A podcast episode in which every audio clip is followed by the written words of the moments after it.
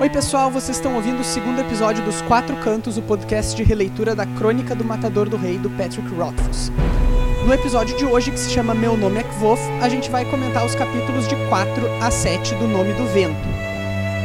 A gente tem algumas novidades para hoje, tanto é que é por isso que esse episódio demorou um pouquinho a sair, né?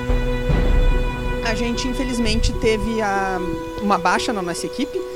A Tainá, que era a nossa editora, vai ter que ficar fora por algum tempo, a gente não sabe quanto, por questões pessoais, então a gente, enfim, precisou ir atrás de outro editor, de alguém que pudesse nos ajudar, e a gente acabou encontrando duas pessoas que vão, não só um deles vai assumir a edição, como eles também vão participar dos programas com a gente. Então, no episódio de hoje, a gente vai a gente tem aqui na equipe como vocês já conhecem o Eric Alves. E aí, pessoal, tudo bem? A Rayane Molinário. Oi, gente, tudo bem? E os nossos novos participantes, o Bruno Amorim. E aí, pessoal, na boa? E a Júlia Neves. Oi, oi, gente, tudo bem? Essa música que vocês estão ouvindo aí no fundo, ela foi composta originalmente para o nosso programa e ela foi feita pelo Vicente Teles, que é músico e produtor musical. Bem, a gente também está inaugurando algumas novidades além dos nossos novos membros. Como eu falei, o Bruno vai ser o nosso editor e a Júlia também é artista, como o Eric, e eles vão dividir então a, a responsabilidade de fazer as artes dos nossos episódios e das nossas redes sociais e todas essas coisas. Tá.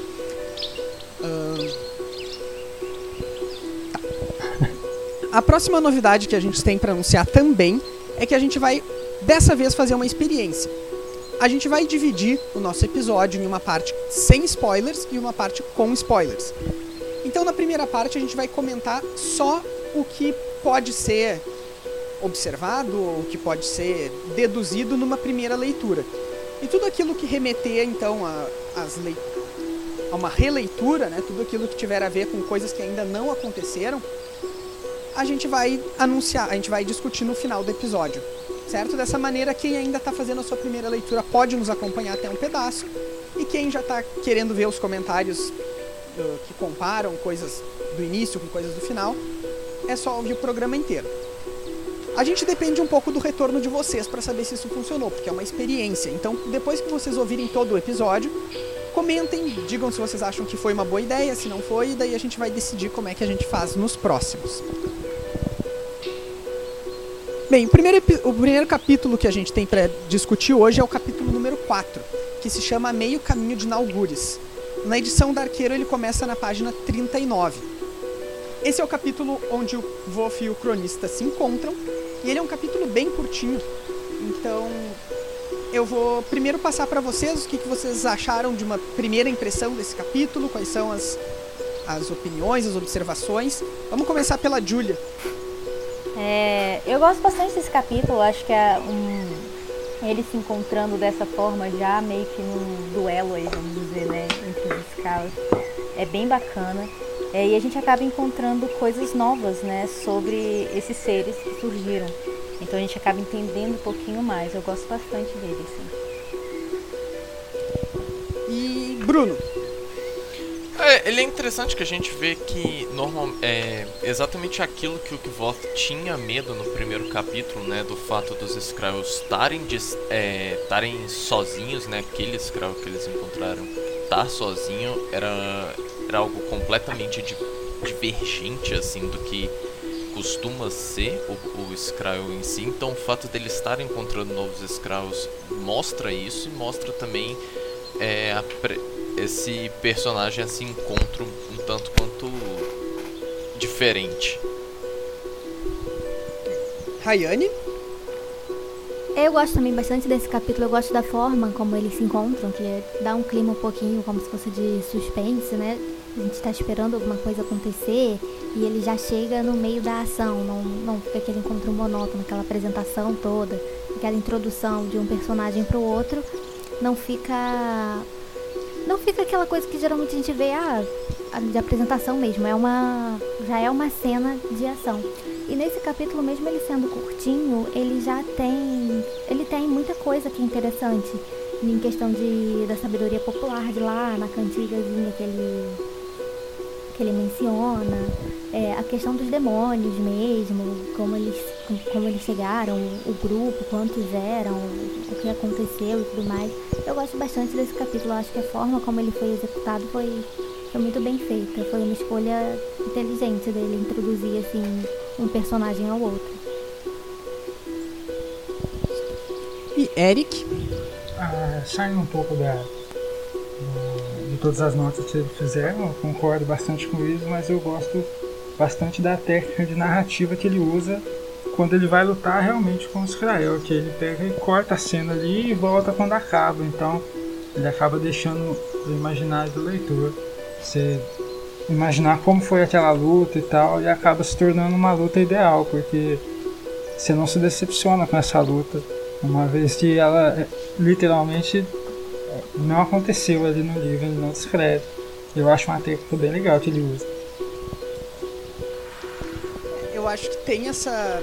A Rayane comentou e eu concordo bastante com ela que esse capítulo ele, traz algumas características de sabedoria popular, de construir esse universo com tradições, com cantigas, com cultura, né, que é uma coisa que já vem aparecendo no livro. E aqui tem uma uma dicotomia que eu acho bem comum e bem interessante na fantasia, que é tu tem quando tu vai trazer um elemento mágico, nesse caso aqui os Skrael, tu tem sempre o personagem cético racional, que é o cara que num primeiro momento o leitor se identifica mais, porque bom, nenhum de nós aqui já viu aranha gigante, eu acho, né? Então a gente vê que aquilo é mágico, é irracional, é tudo isso. Mas para estabelecer que isso aqui é um livro de fantasia, que isso aqui não é para nos tirar do nosso lugar, o cronista tá errado e a gente tá errado. Então as aranhas gigantes estão lá. O Wolf até fala uma hora, ele ironiza um pouco isso, né? Que o, o cronista diz: demônios não existem. E aí o Coto responde: bem, então acho que todos podemos ir para casa. Escute, você me parece um homem instruído. Respeito isso e na maioria dos casos você teria razão. Mas aqui, agora, nessa noite, você está errado. Tão errado quanto se pode estar. É, então eles trazem essa uh, desilusão do racional aqui para que a gente já se acostume, né? Existe magia, existem monstros, existem coisas que a gente não conhece. É, esse negócio que o Eric falou também da, do corte da cena, né? E é justamente com o cronista que foi o que você falou agora. Então, é quando ele desmaia, né, que a gente tem um corte. Então, já acabou toda a ação, toda a luta. E a gente está meio que como cronista aí da história, né? Uhum. Então, é bem perdido quanto. É. é. o fato dele começar na narrativa pelo ponto de vista do cronista permite ele usar isso depois, né? Porque aí ele usa, como a Júlia falou, o golpe dele ele perdendo a consciência para ele conseguir cortar a cena sem também ficar muito evidente que ele usa esse truque. Acho algo que ele faz bastante em todos os livros dele, que ele consegue mascarar essas técnicas narrativas juntando com a história de uma forma bem legal. Uhum. A maneira como ele escreve e a maneira como ele narra ajuda a contar a história. Né? Tem, tem coisas a serem ditas pelo que ele não diz. Nesse caso aqui é um é bem evidente isso. Tem uma, uma outra observação só sobre esse capítulo que eu queria fazer, que está no título dele. Que é uma coisa que em português ela é um pouco mais difícil da gente conseguir uh, entender, eu acho, porque era uma, uma tarefa bem difícil para tradutor aqui. Mas o nome desse capítulo em português é A Meio Caminho de Naugures. Naugures, como a gente vai ver, é o nome da vila, da cidadezinha onde o Kot tem a marco do percurso, né? inglês, Naugures é Newhere. Se escreve N-E-W-A-R-R-E. Que na hora de falar parece nowhere, né? Lugar nenhum. Então... Que dá até a ideia do que o próprio coach sempre fala no começo do não querer ser encontrado, né? Então, ou ele não ir para lugar nenhum. Exatamente, ele vai para esse lugar nenhum que nem tá no mapa, né? enfatizado até no começo mesmo que, que a vila ali fica no meio do nada. Não tem como a gente saber onde é. Tem as pessoas da história, tem como saber onde fica. É, e se a gente olha o mapa que ele criou, que é. É agora que a gente tem o nome da cidade, a gente volta ali pro mapa para tentar se situar o que quase todo livro de fantasia a gente faz isso e consegue ter uma noção legal, a gente olha aqui e não vê nada. A gente não sabe onde está isso. É. é. Eu fiz isso na primeira vez. Todos Eu acho fazem. que todo mundo é. Acho legal que não podendo fazer isso sem contar no mapa também deixa um mistério de aonde ele vai terminar a história, né? Como, qual, aonde vai parar o terceiro livro.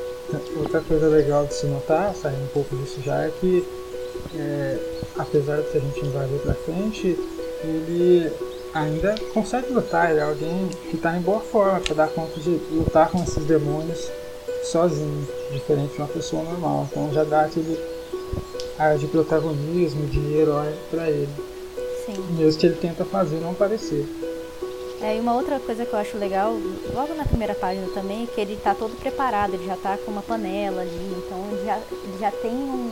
um- é, ele já sabe como chamar a atenção, né? Assim, desse, desses monstros, assim. Então ele ele. vai lá pra isso. Até. É, ele vai lá pra É. isso. Então, é, assim, você já vê que ele tem um background muito grande, muito forte, né? Sobre eles. Então, Eu só consigo imaginar ele nesse momento com aquelas armaduras típicas de, de desenho animado, que ele tá com uma panela na cabeça e uma frigideira amarrada. Ele foi escrito pelo Ziraldo. É, É. tipo isso. E é interessante isso, porque é, geralmente quando a gente espera assim uma cena de luta e tudo mais, uma preparação, a gente imagina mesmo uma armadura, algo do tipo, mas ele não tá, né? Ele tá com aquela roupa que ele pegou do, do ferreiro emprestado, um avental antigo e o que ele conseguiu arranjar ali no, no momento, porque realmente ele foi pra lá já na intenção de, de atrair né, os outros para evitar, imagino eu, porque não fica claro, mas é o que dá a entender, para evitar que acontecessem mais ataques, como o que tinha acontecido antes. Então ele já foi lá para isso, tanto que ele guardou um pedacinho do, é, do outro Squirrel justamente para isso, para ele poder atrair o resto e se livrar de todos de uma vez. E por mais que ele tenha todo esse preparo, ele esteja em boa forma de fato, né? Ele consegue lutar e tal, ele ainda assim se machuca, né? Sim. E se machuca bastante, É. que é até o motivo da discussão que ele tem com o Ba- com o Bash no próximo capítulo. Que é pra onde estamos indo agora. O capítulo 5 é o capítulo mais curtinho desses quatro que a gente vai comentar hoje. Ele tem na edição da Arqueiro aqui três páginas, ele vai da página 44 até a página 46. E ele se chama Notas. Esse capítulo ele é bem breve, então só pra gente dar uma passadinha por cima aqui. Ah, ele é composto de basicamente duas cenas. A gente vai esmiuçar elas um pouquinho, mas a primeira delas é quando o Kot chega com o cronista de volta na marca do percurso e lá eles vão encontrar o Bast. E a segunda cena é uma coisa meio esquisita do Bast olhando o Kot dormir. Sobre Aquela essa parada meio psicopata, assim. É, eu não me sinto muito confortável. é, com uma pessoa do, te olhando, né? Dormindo, é meio estranho. Bem, Eu não me incomodo tanto com essa parte não, mas deixa quando a gente chegar nessa parte eu comento. É engraçado até ver um pouco da, da relação deles logo no começo do capítulo, quando ele sai e o Baixo tá bravo com ele por ele ter deixado um bilhete, você vê que ele não é simplesmente um aprendiz, que há uma afeição ali. Que fica bem mais estranho com essa cena depois. O que eu gosto muito é que ele fala assim, tipo, eu sou uma prostituta da beira de cais, sabe? Eu ri muito nessa parte. o Bast, é, os diálogos com o Bast são Nossa, adoro, adoro também. Tem, É né, porque o bilhete. Não, porque o bilhete era tipo, ah, se eu não voltar é porque eu morri. É. Tá, né? Valeu aí, né? Obrigado pela sua presença. Bom, o Bast ele faz uma pequena menção aqui. Eu, eu não vou nem botar isso na nossa parte de spoiler, porque a gente também não precisa dar o spoiler em si. Mas o Bast faz uma menção a uma coisa que vai ser importante depois, que ele fala do sem sangue. Sim. Sim. né? E a gente vai descobrir no no tempo certo o que, que é o sem sangue. Mas. Enfim, ele faz uma. É, Uma lá, coisa que eu achei interessante que dá só uma, uma pincelada assim, é, ele deixa aqui pra gente no ar, coisa que, que tem mais do baixo daquilo que a gente conhece, é quando ele fala aqui da, da agulha que ele vai usar pra suturar, Hum, é, é. que ele fala Peraí que eu perdi ele aqui. Que ele fala exatamente da. que ele usa de ossos e que não sei como vocês humanos Ah, é, são estranhos. Fala, Como vocês são primitivos, É, né? Ele é, fala vocês assim, são como vocês são primitivos. primitivos. Eu não tinha notado. usarei nas próprias agulhas. É, que é o do bom e velho osso. é. Nada Isso. dessas coisas horrorosas e tortas de ferro. Essas coisas primitivas de Com sabe? de ódio. É, Aqui, pelos santos rios e pedras é assustador ver como vocês são primitivos. ele sai dessa. Ele não se inclui nesse, nesse grupo de humanos, né? É. É, O que é muito legal, né? A gente vê que os dois aí tem muita história ali pela frente. Até por essa menção do sem sangue mesmo, não entrando no spoiler, mas só dele mencionar algo que já foi no passado, algo que aconteceu, ele acrescenta uma profundidade aí na história do personagem. Você não sabe o que, que é, mas você fica curioso por descobrir uma história que já passou. é, novamente você vê aqui que ele requer muita habilidade, então já mostra que o, o Couto, que Ele tem muita habilidade quando ele vai. O Baixo vai falando aqui é, do confronto com o Skrull, que ele fala assim, ah, é, embora justiça seja feita, devesse ter perdido um pedaço da orelha. Eles estavam tão feridos como que atacou Carter, então assim, a gente vê que um bicho sendo fraco, ele já dá muito trabalho. Mas é, ele, a força total dele é um negócio muito mais difícil de se bater. E ele conseguir sair vivo relativamente inteiro é um, um feito um tanto quanto heróico, assim. É. Sim. Então, logo depois dessa, dessa chegada deles, o Koto, e o, ba o Koto vai dormir e é quando a gente tem essa cena, que é uma cena muito curta, ela tem três parágrafos e uma, um versinho, né? Onde o, o Bast dá essa encarada aí. E agora que a gente já sabe que o Bast não é um humano, a musiquinha dele faz algum sentido pra gente.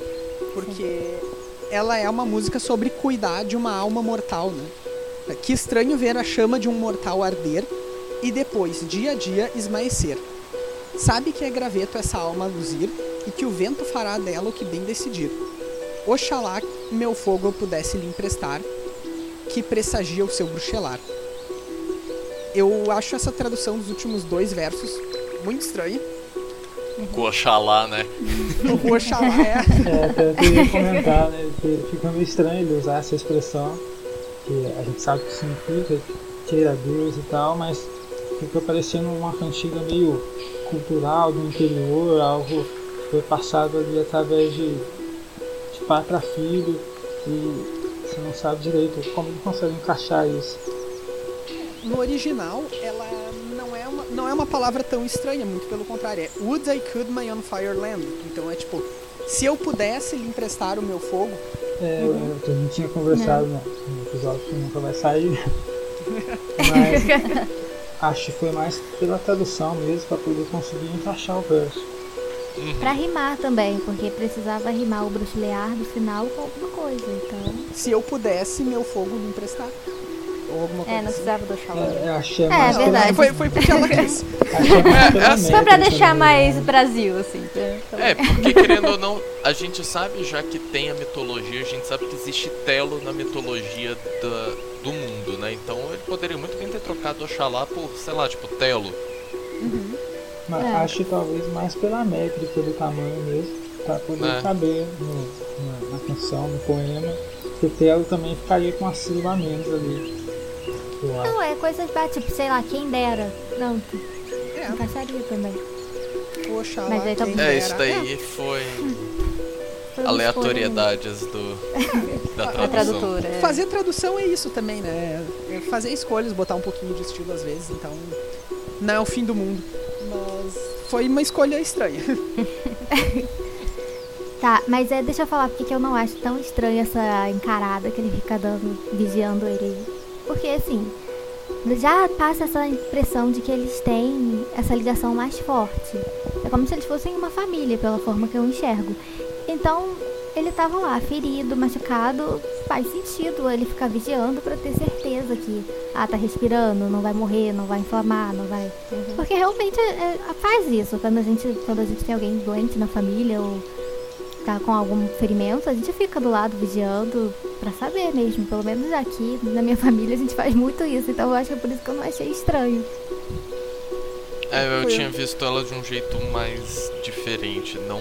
é, acho quando eu li eu pensei não mais no jeito lá bonitinho de realmente você tá cuidando dela, mas sei lá, aquela parada meio, meio stalker, meio psicopata assim, olhando, tipo, garantir que você tá vivo pra que eu possa é, ainda ter meu proveito sobre você. Porque a gente sabe que o Baixo ele é um aprendiz do Kvoth, né? Então é aquele olhar também do tipo, porra, não morre porque você ainda tem muito pra me ensinar. É, ou, É, ou gente- mesmo que fosse afetivo, mesmo que, mesmo que seja, assim, por afeto genuíno, né?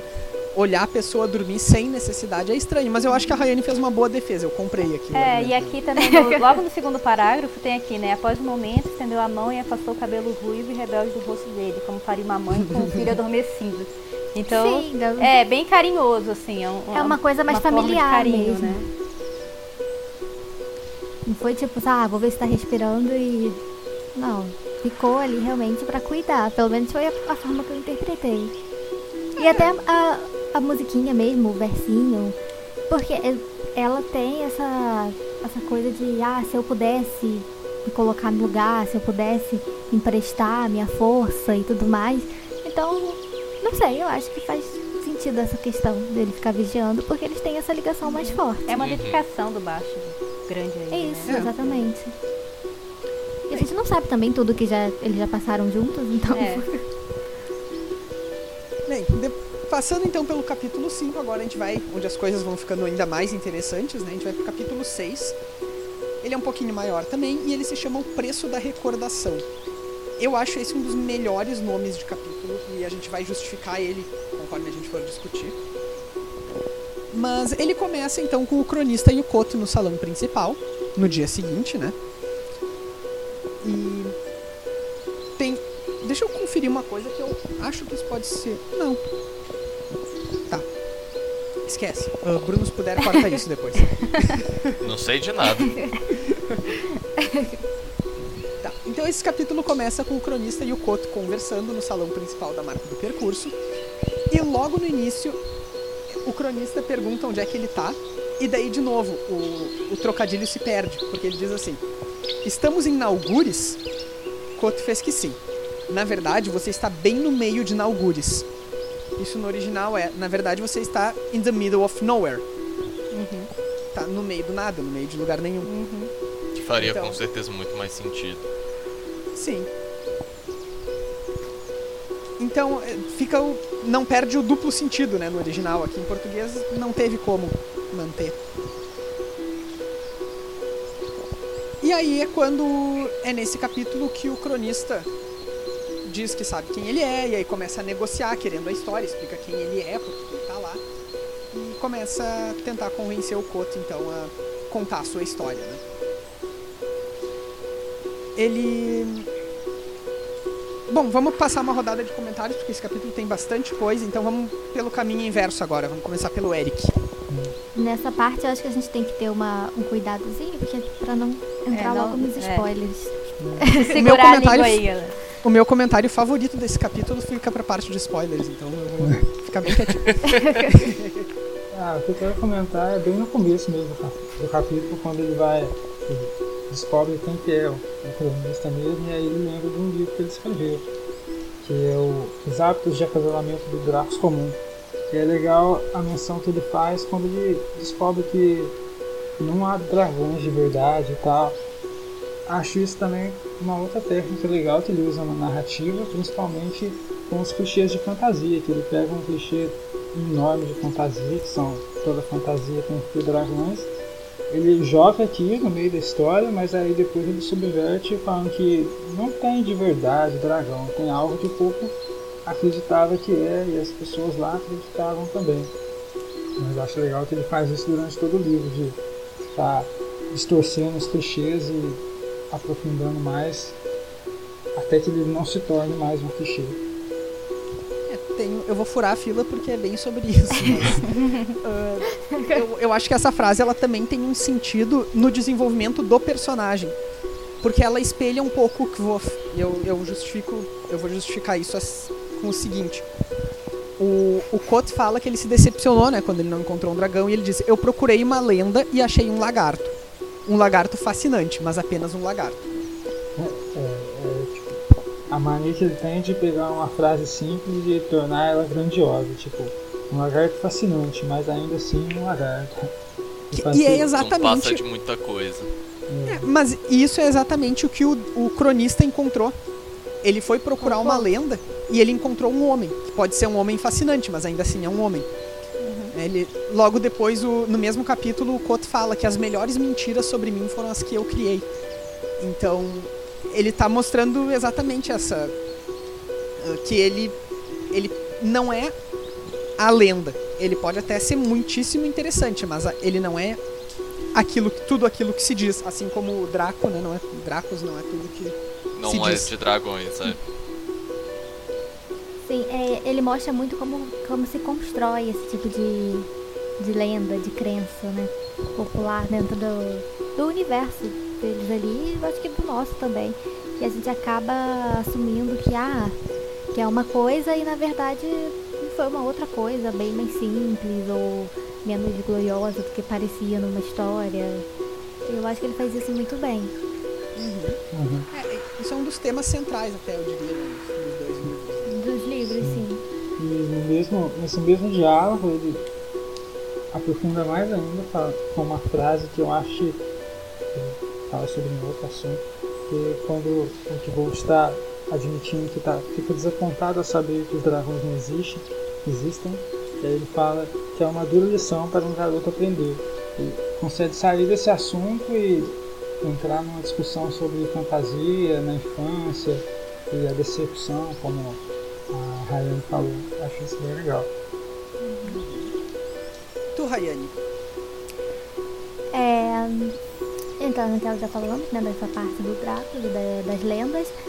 E tem também nesse capítulo, nessa parte, é, mais ou menos a gente fica um pouco situado no tempo da história, porque ele fala que faz mais ou menos dois anos que a tragédia aconteceu. A gente não sabe o que é, mas aí a gente consegue se situar um pouco melhor também dentro do, do desse universo que eles estão ali. Não passou tanto tempo assim quanto a gente teria imaginado, né? No começo parece que ah, ele já tá ali escondido há muito tempo, mas não tá.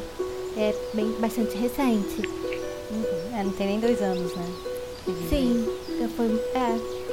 Porque assim, como é uma cidade pequena, eu acho, ele já tinha se entrosado com. Já tinha criado uma rotina, né, com os moradores e tudo mais.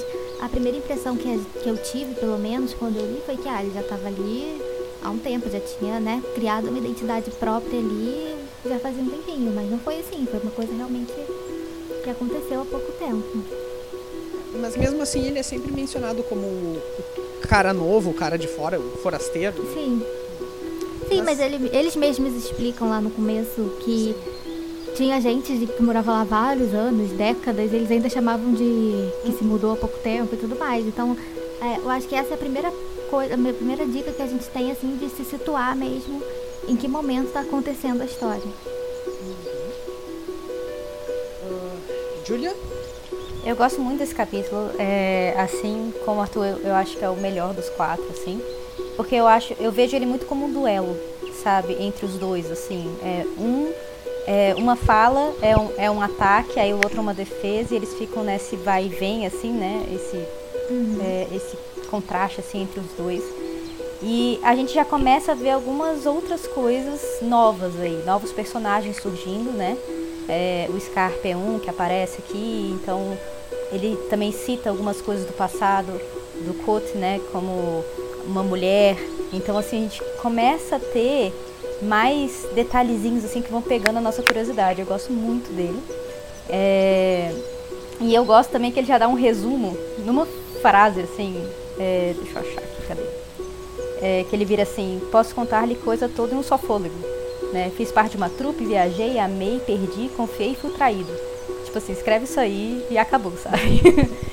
aí logo depois, no final, ele fala assim: Ah, então eu vou precisar de três dias. Tipo, você fez isso em fôlego, aí você vai precisar de três dias. É muito legal, porque você fala: Caraca, quanta coisa tem, né? Ele vai precisar de três dias, o que é muito pra um, um escriba. interessante também tu ter lembrado essa frase aí, porque ela, enquanto leitor, a gente sempre fica procurando depois onde é que estão esses esse resumo que ele fez, né? Exato. Então, é. onde é que ele onde é que ele amou? Daí me parece bem óbvio, depois a gente comenta. Onde é que ele confiou? Onde é- então Onde é que ele perdeu, né? e a quem traiu? A traição também. E É, tem uma coisa. Ah, desculpa, pode Não, não, falar. lá. Não, eu ia falar que outra coisa que é interessante nesse capítulo, que acaba que muita gente, não sei se deixa passar ou se acaba esquecendo, se ignora mesmo a parte de criar algumas teorias quando ele fala das pessoas que ele matou. Que ele diz que sim, ah tá, ele sim, matou muita gente, e pessoas e coisas que não eram pessoas, que eram mais que homens. Mas ele também afirma com todas as letras, com certeza, que todas as pessoas que ele matou mereceram. Uhum.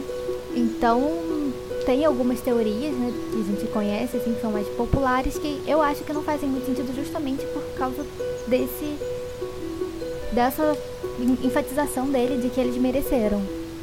Uma outra coisa que eu gosto aqui, que a gente também ainda tá meio na cabeça do cronista, então é o cronista pensando com ele mesmo algumas coisas que ele já ouviu falar do Code, né? Então, assim, é- ele fala que esse é o rosto de um homem que matou um anjo. Então, assim, isso é lenda, isso é, o que que é isso, né? É, ele, então a gente consegue pegar alguns detalhes pelo cronista, por lendas e histórias que ele ouviu antes de conhecer realmente o, o que vou. Ele é a hora que ele entra na história, né? Porque é- é- eu acho que é até nesse capítulo mesmo que ele menciona isso, que, que agora essa é a diferença entre contar uma história e estar, E na estar história. dentro. Porque isso. Porque ele fica com medo quando, ele, quando eles começam esse debate que você mencionou antes, Júlia. Ele fi- fica assustado, né? Se sente ameaçado. Então, essa reação, essa sensação do medo é a sensação de você. Ah, antes era uma coisa que ele só ouvia falar, que ele queria, que ele queria entender só para escrever. Mas ali ele percebeu que ele podia estar se colocando numa coisa perigosa mesmo. Que ele não, não, ele não tinha também como saber qual, qual versão era verdade, que não era. Exato. Ele se arriscou bastante. E uma outra coisa que eu gosto muito na narrativa, assim, é que quebra a garrafa, né? A gente pode comentar isso mais pra Sim. frente. E o tac, tac, tac, dando aquela, aquele, sabe, é, incômodo, pensando, pensando numa parte meio cinematográfica aí do negócio, né? Ficar imaginando esse som caindo, sabe, o tempo todo.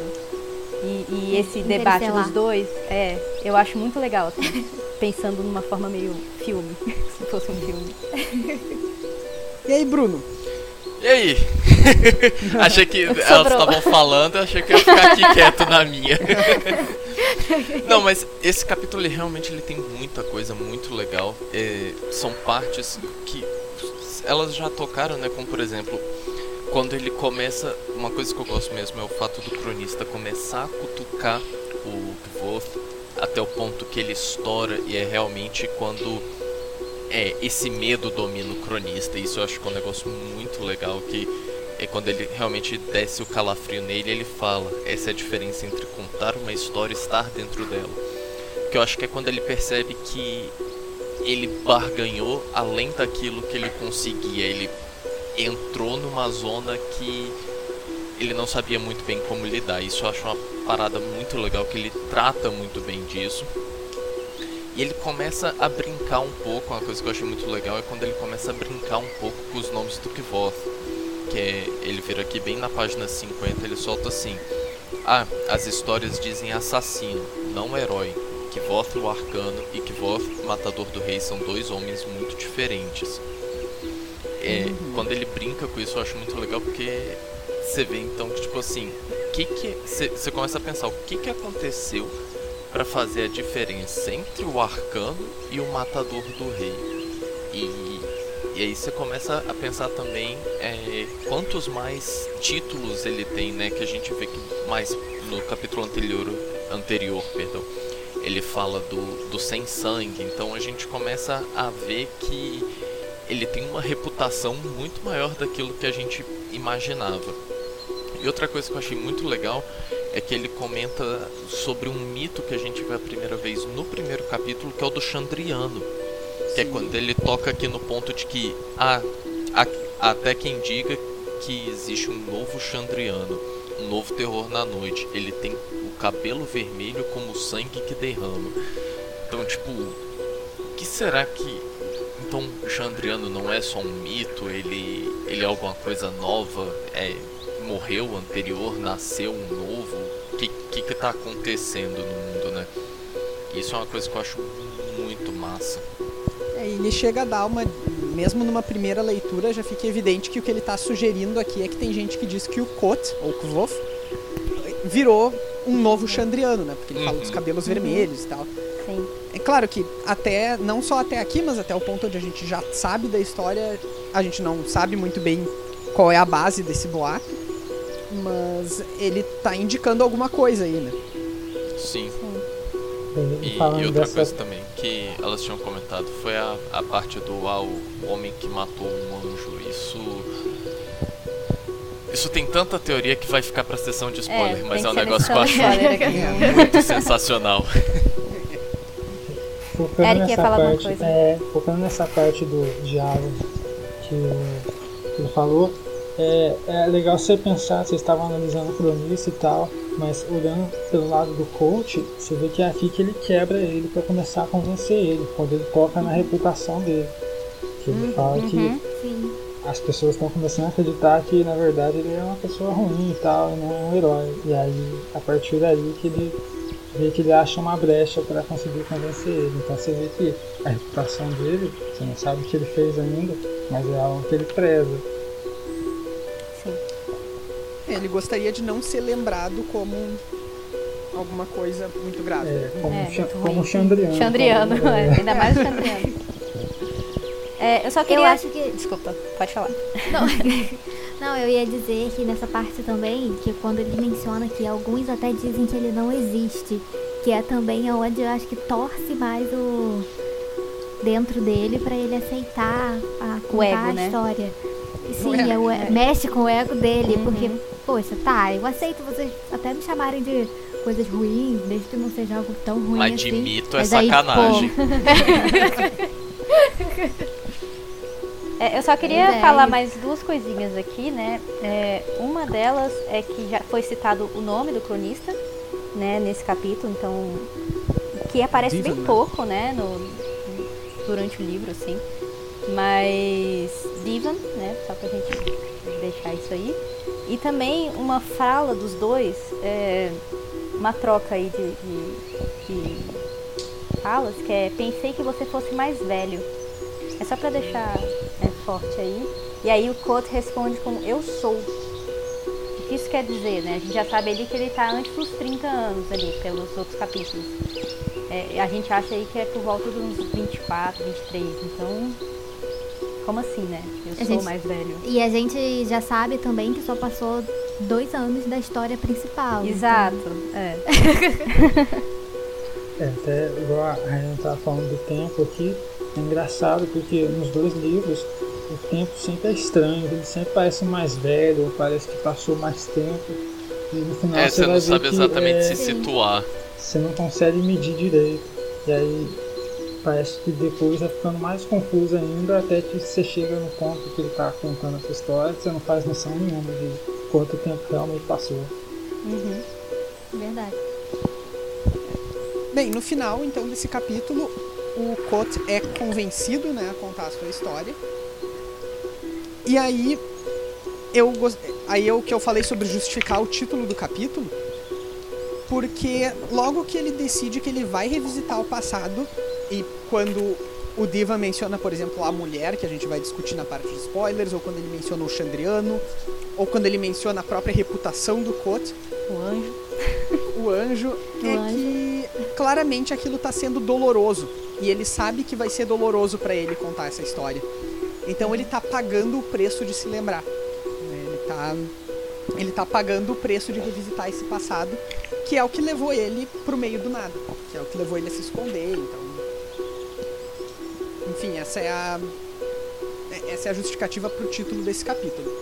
E esse capítulo acaba com um detalhezinho que é quando também o narrador vai trocar o nome dele de Kot para Kvof.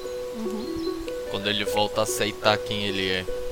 É, e agora. E Isso. também quando o leitor agora tem certeza, né, de que os dois são a mesma pessoa. Porque antes a gente tinha pistas, Uhum. mas aqui a gente. Uhum. Ah não, perdão, a gente já sabia disso desde o capítulo 3, quando ele manda apagar o cara lá. Enfim. É, Ah, aqui é mais um- uma autoaceitação dele mesmo. né? É, ele eu- volta é, a ser quem vocês têm ele era. É que o capítulo finaliza exatamente com o cronista fazendo essa afirmação, né? Que ele vira assim. É, três dias é muito fora do comum, mas por outro lado, você é o que vós. Aí ele fala assim: É, acho que eu sou, disse e havia ferro em sua voz. Então, tipo assim, aquela parada pesada que ele. Ele Ah, se livrou, tipo- né? Ele aceitou.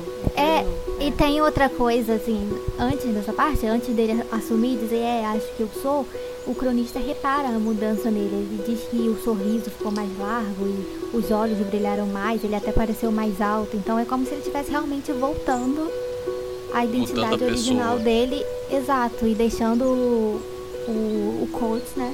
No caso, o, o cara da estalagem pra lá e assumindo realmente quem ele era no passado. Bem, esse capítulo então ele termina com essa mudança de Kot para Kvof, né? E essa mudança interna que a gente comentou agora. E aí a gente vai pro capítulo 7, que se chama Sobre Primórdios e Nomes das Coisas. Esse também é um capítulo um pouquinho maior, ele vai da página 54. Não, não é não, é bem pequeno. Ele vai da 54 a 58, bem tranquilinho. Isso. É, era só o 6 então que era maior. E é o último capítulo que a gente vai comentar hoje.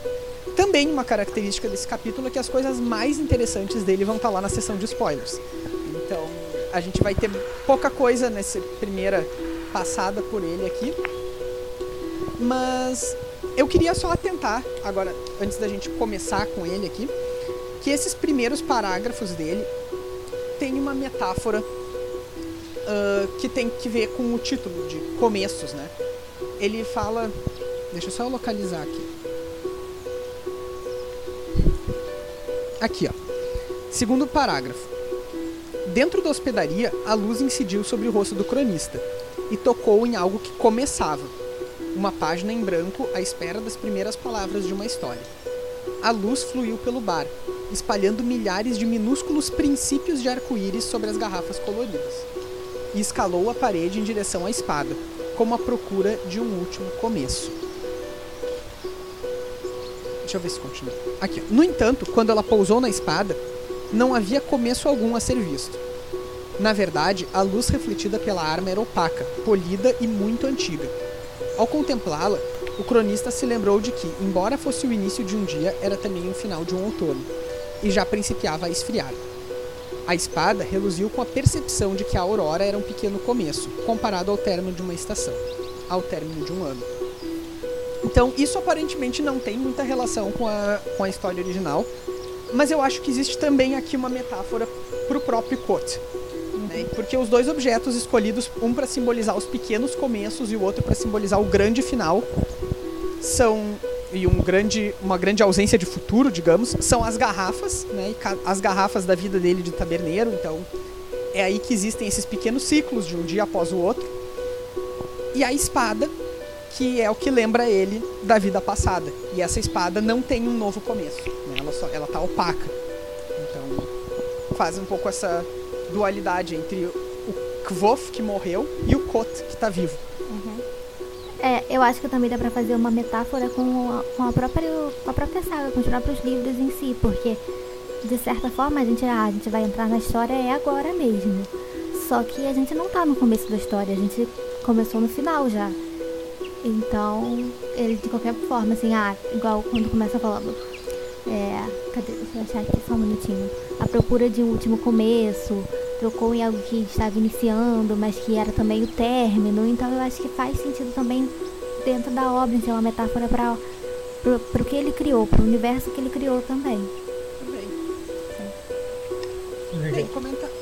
Fala, igual você tava falando, o Arthur falou, esse começo que parece não ter nada a ver com a história, é algo que é legal avisar o leitor de primeira viagem para começar a prestar atenção nesses começos a partir daqui, porque ele faz isso quase todos os capítulos importantes. Ele começa falando de algo nada a ver, você fica, como assim? O que você está divagando? E aí, a hora que você chega no final do capítulo, você entende a metáfora que ele queria dizer e faz todo sentido. Eu acho que ele faz isso bastante e faz muito bem. É, que é uma boa escrita, né? É Sim. isso. Exato. Vamos dar então uma passada de comentários gerais aí do capítulo. Vamos começar agora pelo Bruno. Por quem? O Bruno. É porque o seu microfone cortou pra mim na hora. Foi, Cortou vamos começar pelo. E aí morreu. Aí eu, tá, é, sou eu, não sou eu. Não, o capítulo ele é um capítulo, como você disse, bem simples. Ele tem duas coisas nele que eu acho sensacionais. São coisas que eu. Que me, a- foi uma das primeiras coisas que me fez apaixonar no- no- na série. Mas ela eu chego daqui a pouquinho, mas a primeira coisa que eu acho legal é quando ele começa a testar o cronista. Porque a gente sabe que o cronista, ele tem toda a sua fama, o nome de cronista não vem à toa e tudo mais, e ele começa a falar coisas completamente aleatórias, em línguas diferentes, cria palavras apenas para testar a velocidade do cronista e o jeito que ele iria fazer para para conseguir acompanhar ah, toda a narração do Kvoth, né? Porque ele não queria ter que parar para que o, o cronista fosse acompanhar ele. Isso eu acho um negócio muito legal que ele, que ele fica brincando fica brincando com isso, né? Que ele, o cronista até perguntar o que, que é o voleante. Ele, ah, não é nada, eu só inventei para saber se, se ia te afetar de alguma forma, mas ah, tá tranquilo aqui. E isso eu achei muito legal que ele vai brincando com tudo isso e o, e o cronista começa a perceber é, exatamente que isso começa a mostrar é, um pouco do verdadeiro Kvoth, né? De tudo aquilo que ele é, quando ele começa a admirar o código do, do cronista e começa rapidamente começa a entender e, com, e começa a, comentar sobre aquilo. Ele fala é, é absurdo, é realmente esse é realmente o cara que eu vim procurar. E a outra parte que eu gosto pra caramba, que pra mim é tipo fora da curva, é exatamente quando ele começa ah, o conto dele. Que ele começa falando do nome dele, passa por todos os títulos dele, que eu acho que é muito legal. A gente vem aí, todos não, mas é, passa por alguns deles, né? Eu acho que são só alguns. E eu, alguma uma parte que eu acho legal é que ele vira assim: ah, é, termina, né? Ah, e que voz o matador do rei. Mereci esses nomes, comprei e paguei por eles. A gente pensa, tipo, ah, mas pagou como? Tipo, realmente na moeda? Ou então é, sofrimentos, sacrifícios que ele fez para adquirir esses nomes, né? Então, isso, ao longo que ele vai falando disso, que fala do que o pai é, falou, é, que aí a gente vê também um pouco do, do lado ruim dele, né? Que ele fala que, ah, é, resgatei princesas, mas também incendiei a cidade, passei a noite com a Feluriana, saí com minha sanidade, fui expulso. Então, tipo, pessoa que tem só 25 anos, no máximo aí que a gente supõe, tem muita coisa pra, que aconteceu na vida dele que realmente é, parece ter passado uma eternidade. E isso pra mim é, é sensacional. É, até sobre esse. aquele primeiro diálogo que tu mencionou entre ele e o cronista ali. Aquilo ali pra mim é um momento chave porque ele. ele nos mostra. Existe muito um debate sobre a confiabilidade do Kvof, né? Uhum. Enquanto narrador da sua própria história. Eu acho que esse momento onde ele aprende o código do cronista ah, reduz um pouco essa coisa de. Porque ele sempre se mostra, nossa, eu aprendi muito rápido, eu sabia fazer isso muito bem. E é claro que pro leitor isso fica estranho, né? A gente pensa, hum, será que é assim mesmo? Será que ele não tá se exaltando É, demais? se gabando demais. Só que daí a gente vê ele realmente fazendo isso.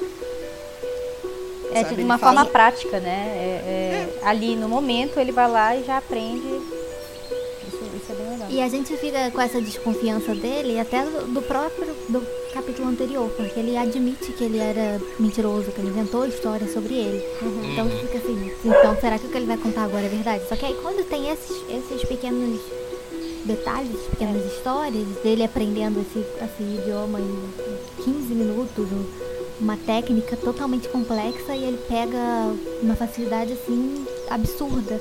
Então a gente vê que não é realmente, assim, ele não tá inventando, pelo menos, essa parte de ele ter facilidade mesmo de aprender as coisas.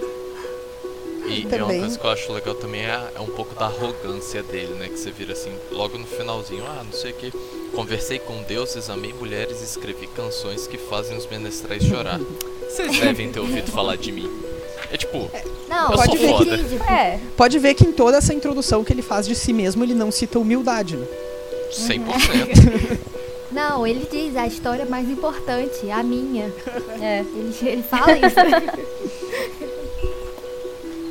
E, e só complementando ali o que a Rayane mencionou, ele também diz que dessa vez ele vai escrever, ele tá comprometido em escrever, em contar uma história verdadeira, né? Então, Sim, a primeira e última vez, ele até menciona isso. Então, assim, última vez que ele vai contar. a minha posição até aqui, até onde a gente pode chegar, é claro que o livro tre o terceiro livro pode ainda trazer elementos pra a gente desacreditar dele enquanto narrador. Uhum. Mas na minha opinião é que até aqui não tem nada que faça a gente desconfiar do que ele tá contando.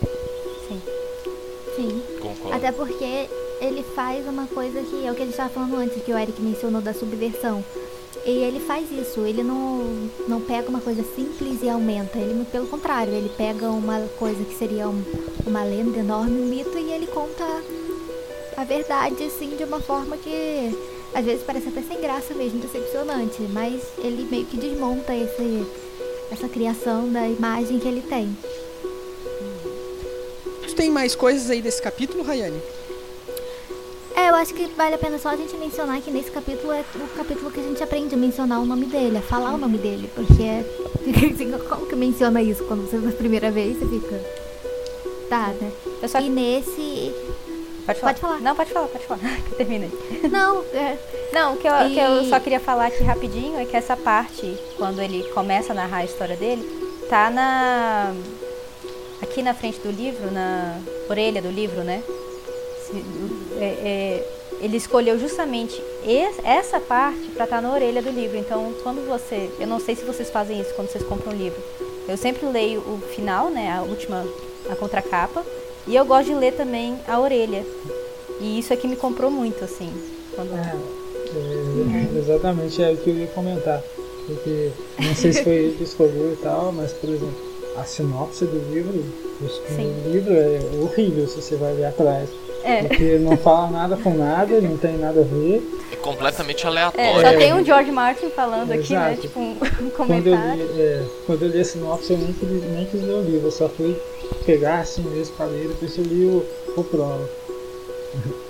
que é, Por isso vê- que eu nunca leio sinopse. Ah, não. É. Esse é a pior sinopse que eu já vi, é desse livro.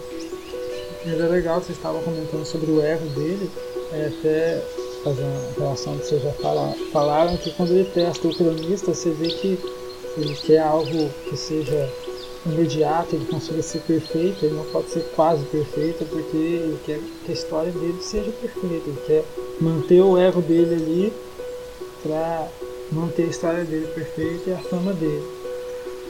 E você vê isso também, é algo quando ele começa a narrar, que é quando o Patrick ele muda para a primeira pessoa, que é um ponto que eu acho importante falando de estrutura de escrita, porque eu acho que ele escreve bem melhor em primeira pessoa que terceira. Esse começo de livro até aqui, mais ou menos, eu levei um tempo para ler e tal, Ele é um pouco maçante, assim. É, porque ele gosta de fa- fazer muitas figuras de linguagem, comparações que eu acho que ele faz maravilhosamente bem, só que ele começa a exagerar um pouco e tal. Mas aí a partir daqui que ele passa para a primeira pessoa, que aí a leitura realmente engaja. Se eu não me engano, na introdução do, do Slow Regard, do, a música do silêncio, ele comenta que o, aquele É. livro da Auri ele não era pra, não era planejado para ele era planejado originalmente para uma antologia que o Martin convidou ele, que no fim acabou saindo um conto do Bast, né? Porque o- a da Auri ficou grande demais, então. E lá ele até comenta que ele não escreve tão bem assim em terceira pessoa. Então ele, Ele comenta, ah, pelo menos eu usei esse livro para praticar a terceira pessoa. É, exatamente. É, Rayane, desculpa, tu tava Não, eu tava falando só da questão de, de como ele explica mesmo, como mencionar o nome dele. Que acaba que eu acho que nem ele fala exatamente da forma como ele ensina no livro, né? Então é cada um fala por si, não tem jeito certo de pronunciar não. É, o livro aqui nos diz pra gente pronunciar quote, né? Isso tem um negócio legal. é, desculpa interromper Não, aí. É, tem uma. O Patrick Rothfuss ele gosta bastante de fazer stream. Ele faz umas streams jogando, conversando com seus leitores e tudo mais. E ele fez uma que tem no YouTube, é fácil de achar. Ah, qualquer coisa quando a gente for postar, isso daí a gente coloca nos links também, no link desse vídeo. Que é ele fazendo a pronúncia de diversos personagens da série, incluindo entre esses aí o nome do Kvoth, o nome do Chandriano, é, o nome do Scarp, eu acho. Tem, tem vários nomes que ele coloca, é bem legal. É, eu acho legal que é algo comum na, nos de fantasia, né? Você tem aqueles nomes que você só reconhece batendo o olho assim, mas você nunca vai falar na sua vida. E ele consegue acho, falar, embora ele tenha nomes assim, ele dá essa abertura com os leitores. Agora, o que eu ia comentar eu- é exatamente sobre esse, esse vídeo no qual ele fala vários nomes que o Bruno trouxe aqui. É que quando o Patrick fala, ele fala diferente do que tá escrito no livro. Aham. E foi nesse momento que eu só, tipo, tá. O- a edição de 10 anos tem também um guia de pronúncia. E lá o Patrick faz questão de dizer que, assim, esse guia de pronúncia é um guia, ah, o jeito certo é o jeito que tu lê, então não, não precisam se incomodar. Mas daí tem a versão fonética, né, do nome de todos os personagens e lugares, eu acho que aparece no primeiro livro. E aqui o Kvof fica como o Patrick fala mesmo, Kvof. Enfim. Só queria falar só Ah, um pode- negocinho assim. é, Ele não Vai, usa vai. mais o quote, né, ne- nesse capítulo. É, toda a parte da narrativa é agora é quote, só. Então, o quote ficou realmente pra trás, assim. Agora ainda entrou realmente no personagem que a gente vai conhecer, né? Legal. Verdade. Ma Rayane, mais alguma coisa? Não, eu acho que era só isso mesmo. Não. Julia? Não. E vamos dar um parabéns pro cronista também, né? que, que surgiu com essa, essa forma de escrita, né? Que até ele, o Kvoth, fica admirado a engenhosidade É da, da- do escriba, né? Então, parabéns, A gente, cronista. a gente tem que o, o Kvof é uma lenda, o Bast também, mas o cronista também, né? Também, é. Ele também é o cronista, tem uma hora que eles falam ali no, acho que no capítulo 6, né? Ele não, Sim, não, não é, é- um não é um- cronista. Uhum. Eu fico me perguntando se ele realmente inventou essa, essa forma de, de grafia, porque quando eu li a primeira vez eu fiquei muito curioso, eu tentei fazer, mas não sei. não dá pra você colocar sílabas foneticamente escrito só na vertical e eles não estavam com poucos traços. É, talvez não dê se tu não for um arcanista. É, acho que falta isso. Bruno, Eu! Tu. Tudo bom? tudo bem. Desculpa, eu dei uma viajada aqui. Acontece. Comentários gerais do capítulo 7, tu tem? Não, eu já, já comentei sobre ele, né? Sobre. Ah, é, perdão, eu, eu aqui viajei, então. Eu, eu comecei por ti. Tá. É tudo que vai, mas já voltou pra mim, o que que tá rolando? Não, eu acho legal só falar da expectativa que ele cria no final aí, e que a que vocês terminarem de ler, os leitores da primeira viagem vão ficar esperando bastante coisa. Eu pelo menos fiquei esperando bastante coisa quando ele fala todos os títulos dele, das coisas que ele já fez, e espero ver tudo isso ainda. Né? Eu tenho só dois comentários aqui antes do, da gente ir pro, pra parte com spoilers. A primeira delas é que, bem no início do capítulo, quando o Kvof tá falando coisas pro cronista ah, escrever, ele fala: Havia uma jovem viúva de Phaeton, cuja moral era sólida como uma rocha. De novo, aqui talvez tenha sido alguma coisa. Talvez a tradução tire esse sentido, porque em português a gente chama de encantado. O que no original é fei, exatamente como está escrito ali, F-A-E. O que, que isso significa eu não faço a menor ideia. Mas Phaeton uh, pode ser assim como Nowhere virava meio Nowhere. Phaeton pode ser alguma coisa tipo Town, tipo cidade encantada, enfim. Porque é uma cidade, né? Um lugar. Então, talvez aqui a gente tenha uma pista que a gente só vai entender quando a gente tiver todos os livros aí. Ou também não. É, feia é um negócio muito usado em, em várias coisas de fantasia, exatamente pra marcar esse negócio mais é, encantado, mais fantasioso assim, tipo fadas, é, alguns tipos de demônios, coisas assim. Muita série usa disso, né? Uhum. Então, ele brinca um pouco com isso também. É, a tradução acabou sendo encantado, que é uma tradução um pouco distante, né? Mas é, é, é a mesma expressão que aparece lá e que aparece aqui. Uhum. E uma outra coisa é que também nesse capítulo ele nos dá uma resposta, digamos, para uma dúvida que muita gente tem, que é quando o cronista teve na universidade. Aliás, aqui ele mais planta dúvida do que qualquer coisa. Por quê? A gente já sabe que o Kvof leu o livro dele. Sim. Mas, aqui nesse mesmo capítulo, a gente sabe também que o Divan esteve na universidade e que lá ele ouviu falar do Kvof. Então é uma dúvida bem recorrente. Eu acho que a resposta é simples, mas às vezes a gente se pergunta mesmo.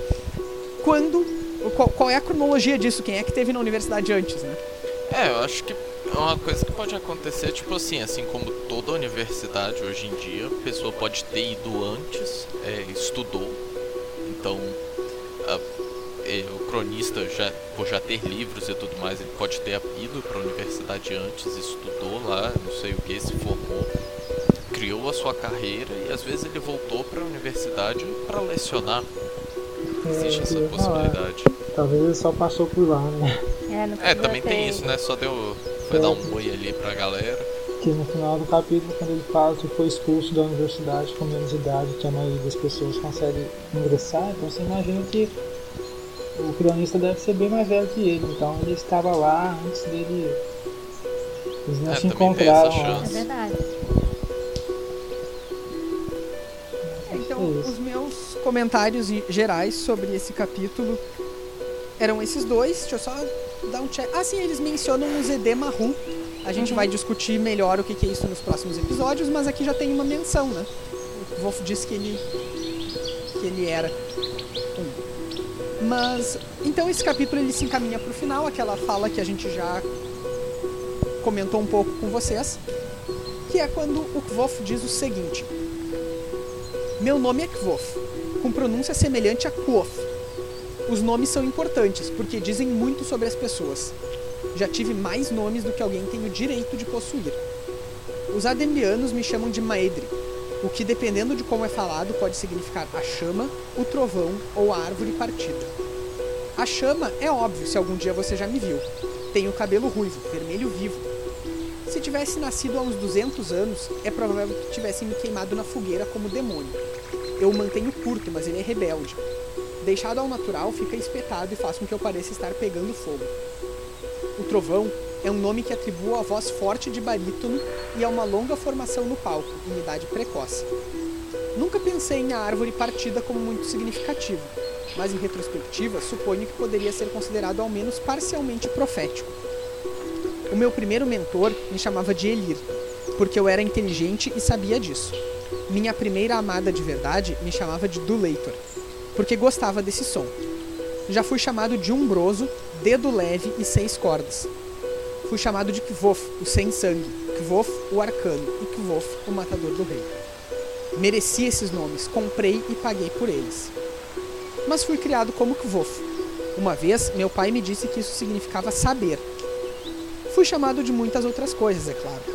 Grosseiras, na maioria, embora pouquíssimas não tenham sido merecidas. Já resgatei princesas de reis adormecidos em sepulcros. Incendiei a, cidade de Trebon. Passei a noite com Feluriana e saí com a minha sanidade e minha vida. Fui expulso da universidade com menos idade do que a maioria das pessoas consegue ingressar nela. Caminhei à luz do luar por trilhas de que outros temem falar durante o dia. Conversei com deuses, amei mulheres e escrevi canções que fazem os menestréis chorar. Vocês devem ter ouvido falar de mim. E com esse essa longa citação, a gente inaugura agora a nossa sessão de spoilers. Então, se vocês querem seguir, sigam agora por conta e risco. Esperamos que quem vai continuar já tenha lido aí os dois livros que já tem lançados, ou os spin-offs também, ou o que for. E agora então vamos passar para essa para as nossas teorias, para os nossos comentários com o que vem pela frente. Eu vou começar com um e daí eu passo para vocês, tá? Uhum. Mas a Julia mencionou isso no início do capítulo 6, que a gente descobre o nome do cronista, que é Divan Lotches. Sim, sim, sim. Provavelmente a família mais importante desses livros é a família Leckless, né? A gente vai conhecer depois a Meluan, a gente vai ver algumas outras referências a essa família. Mas Lotes é bastante parecido com Leckless. E lá no Temor do Sábio, em algum momento, o Kvof, eu acho que é o Cáudicos que fala pra ele que os Leckless têm muitas ramificações, então às vezes o sobrenome muda. Uhum. A gente se pergunta aqui então, né? Será que esse Le Lotes do Divan tem alguma coisa a ver com Leckless? Enfim. É, especialmente porque ele te- ele menciona um duque, né, que ele é parente, então te- com certeza ele é de uma família importante. É, uma família E a nobre. família é uma família nobre, e a família que a gente assim conhece melhor tem várias, mas a gente conhece melhor essa e é o que chama mais atenção pela semelhança dos nomes. Sim. Uma coisa que eu acho legal também é que é, traz isso pra, pra teoria que todo mundo gosta, né? Que é de que todo mundo gosta não, mas assim, muita gente comenta sobre que é a teoria do fato dele ser um Leckless, né? Do próprio Kvoth ser um Leckless. Sangue Leckless. Sim. Sim, pela, pela parte da sua mãe. Então, assim, isso já traz uma. Então, será que, pô, Um eles são parentes aí, né? distantes? Como é que é o esquema dela? Uma família de só- superdotados. Deixa só eu dar uma. É uma sugestão ao vivo, mas de qualquer maneira. Ah, essa teoria ela é a teoria mais famosa dos livros, e provavelmente a mais aceita também. Eu ia sugerir que quando a gente for falar do capítulo 11, a gente traga também assim um resumão da teoria, que é o capítulo que tem a primeira musiquinha da Lady Leckless. Uhum. Uhum. E por enquanto a, a maioria das pessoas sabe do que a gente tá falando, mas igual a gente vai fundo nisso um pouco mais pra frente também. Mas eu acho boa essa menção e, enfim, será que eles são parentes, né? Será que eles têm uma, são primos de décimo muitos É. graus? Bom, aqui também eles mencionam o Scarpe, o amigo em comum entre o, Uhum. o Kvof e o Divan. E o Scarpe tá vivo, viram? Sim. É, e, e Scarpe, ele é uma, uma coisa curiosa, né? Porque ele, ele hoje falam ah, que ele é um amigo, ele é um grande amigo, não sei o quê. Mas ele só aparece no livro mesmo uma vez, no comecinho. Então, É quando, quando ele tá em o, o tarde. Gota ainda tinha 15 anos, assim, né? E muito pouco, né? É, muito É. pouco, é só uma.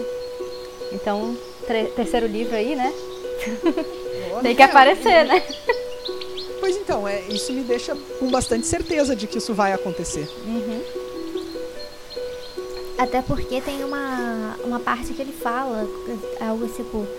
É, ah, eu deveria saber que ele ia ser o primeiro a me encontrar. a me encontrar. é. tipo- e- Então eles provavelmente tiveram um contato de novo no decorrer Sim. da, história. É, e a gente, quando conhece o Scar também, a gente vê que ele sabe além, porque ele já sabe o nome do Kibos, mesmo ele não tendo mencionado. Então, quem é esse cara, né?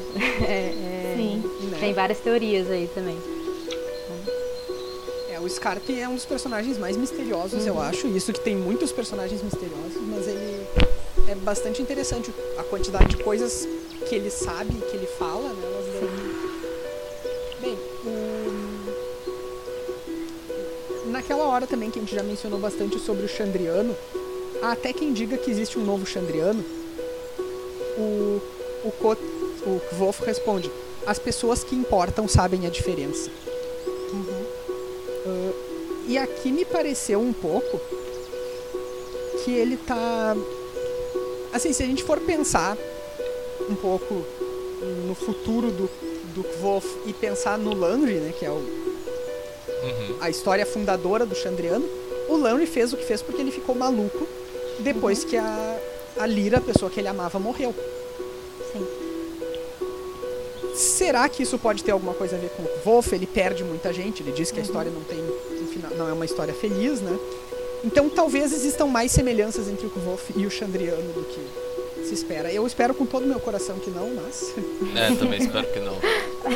nossa, me, me doeu só de pensar na possibilidade. mas- E, e nisso que você falou dele perder as coisas, você traz pra um, um tópico interessante que a gente comentou que o, o cronista ele fala, ah, essa é a cara, é o rosto de quem matou um, um anjo.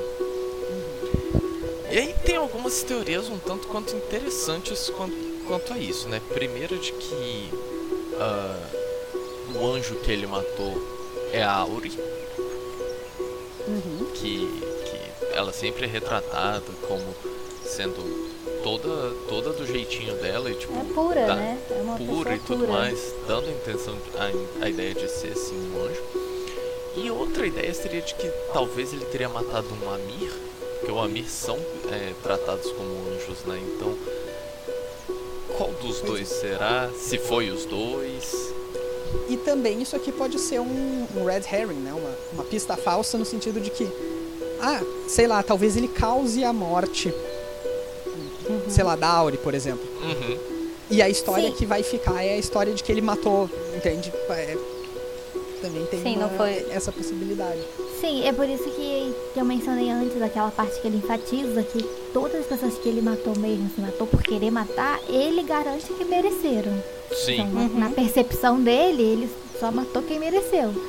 Então, se, se aconteceu alguma coisa, se foi a Auris, então foi uma coisa a menos Foi que acidental, né? totalmente, foi uma coisa totalmente acidental, ou ele não teve Ops. culpa e acabamos e, ou não, às vezes pode ter acontecido outra coisa e ele acabou levando a culpa por estar lá. Ou, É, ou ele acabou sendo. Ele tomou a culpa e não foi exatamente, né? Exato. A culpa dele. Então... É, até nessa parte do, do novo Chandriano, eu ia mencionar isso também, porque o Arthur mencionou a questão do Lang. E é verdade, porque o, o Kobold mesmo, toda vez quando que ele acaba fazendo alguma coisa assim, nunca já é algo muito planejado. Ele acaba. É sempre quando tá acontecendo alguma coisa e. é, ele acaba conseguindo fazer algo que ele não estava conseguindo fazer ainda, fosse, sei lá, chamar o vento, que seja. Então é geralmente quando ele está sofrendo, ou quando ele está em choque, ou com raiva, com alguma emoção muito forte, que ele desperta algo do tipo. Então eu imagino que possa ter acontecido algo desse tipo, assim, ele sofreu alguma coisa que abriu algo nele e, acabou que algumas pessoas levaram por esse lado e ele acabou ficando com a fama também. Eu, eu acho que as duas situações podem ser é, o mesmo caso, digamos assim. Deixa eu chegar agora no. Eu falei antes que o meu comentário favorito do capítulo 6 é, era pra parte de spoilers, então agora eu cheguei nele. Ah, tem uma discussão que é quando, logo na sequência aí do Chandriano, o Divan fala: algumas pessoas dizem que houve uma mulher, e aí o Koto corta ele, né? E diz: o que, que eles sabem? O que sabem do que aconteceu? E aí ele fica de cara e assim, pra quem já leu os dois livros, pra mim parece que não tem como ter muita dúvida, mas as pessoas gostam de ter Não, dúvida. é a né? Dena, cara. Sim, não, não, não tem pra onde correr disso. não, não tem. Ah, e ainda, e eu, eu provo. Ele, não só o cronista menciona isso, e no mesmo segundo explode a garrafa. Sim. né? E- Ou seja, o Wolf tá usando simpatia de tão brabo que ele ficou. Sim. É um negócio que a gente sabe que ele não tem mais conseguido, né? Que até mesmo no fim do primeiro livro, quando entra aquele soldado meio possuído, meio amaldiçoado, sei lá, ele tenta usar a simpatia pra impedir o cara, mas não consegue. Então, É, foi, Então, foi como aquilo que eu tava mencionando antes. Foi aquilo que eu tava mencionando antes. Ele mexeu em alguma coisa com ele que às vezes ele não consegue controlar. Sai sem ele nem perceber. É, e, mas o mais interessante é qual garrafa que explode. A garrafa que estoura é de vinho de morango. Aí o Arthur lá dá um Ctrl F nos livros em todas as vezes que aparece morango no livro. E é só em duas ocasiões. Morango só aparece em duas situações, todas as vezes. Uma delas é pra descrever, descrever a cor do cabelo da Devi. Então daí eu já fiquei, hum, parece que tem algo errado. Mas vinho de morango só aparece uma vez. E o vinho de morango é o que o Kvof e a Dena tomam. Lá no final do Temor do Sábio, na última vez que eles se encontram. Então, é a memória. Ele explode a garrafa que associa A a. Dena. Acabou a discussão, tá? É, e, e logo depois disso, é, ele pega e traz aqui o cronista, ele traz um negócio muito interessante, que ele fala que ele se viu pensando numa história que tinha ouvido, uma dentre muitas, a história de como Kvoth sair em busca do desejo de seu coração. Precisara enganar um demônio para alcançá-lo e depois de tê-lo nas mãos for obrigado a lutar com um anjo para conservá-lo. Isso é, eu tava pensando em, em algumas coisas, eu até discuti antes com a Julia. Algumas ideias muito bizarras, né? Porque é, uma coisa que eu vejo que poderia se associar a isso seriam as portas de pedra da universidade. Que de alguma forma ele. Ah, ele teve que trapacear a Dev, que ela é mencionada como um demônio quando se fala do alar dela e tudo teve que trapacear ela pra ele conseguir o acesso e ela não. E, pra poder conservar isso, é, ele teve que enfrentar um anjo. Então, tipo assim, a Auri tentou impedir ele de fazer alguma coisa, de conquistar alguma coisa, de, de conseguir aquilo dentro da porta, e ele teve que enfrentar ela. Até porque o acesso que ele encontrou. Foi ela quem É, ensinou. Foi ela, Foi é, ela foi que ela. mostrou. É, na verdade, ela nem. Ele descobriu lá, né? Ou É. ela que ensinou? Não, acho que ela que mostra pra ele. ela mostra. sim. Ah, ela mostra, desculpa. Aí, aí Mas, eu ta- nossa, quando eu li esse trecho, a primeira coisa que eu pensei foi nisso. O demônio sendo a Dev, que ele precisou trapacear, que ele tenta, que ele vai ao longo dos dois livros, né, falando pra ela que não, não tem caminho, nem nada, que ela... que depois que ele dá com a língua entre os dentes, né. E aí ele volta pra isso, pra lidar com isso. Quando eu li, quando eu anotei aqui, eu, eu. Nossa, eu fui por outro caminho completamente diferente eu comprei mais o teu. Mas eu aqui. ah, o desejo do seu coração. Me vieram duas coisas à mente, que é ou a vingança, né? Que é o que ele procura muito Do. Chandriano, sim. Ou a Dena, que também é um super desejo do coração dele. Enfrentar um demônio, me perguntei se ah, mais próximo do Haliax, Uhum. mas, mas muito bem notado a Devi Demônio. Eu não E o tinha anjo não essa, ideia. Essa analogia. essa analogia, realmente, faz sentido. É, a gente tava discutindo isso aí, veio assim, gente.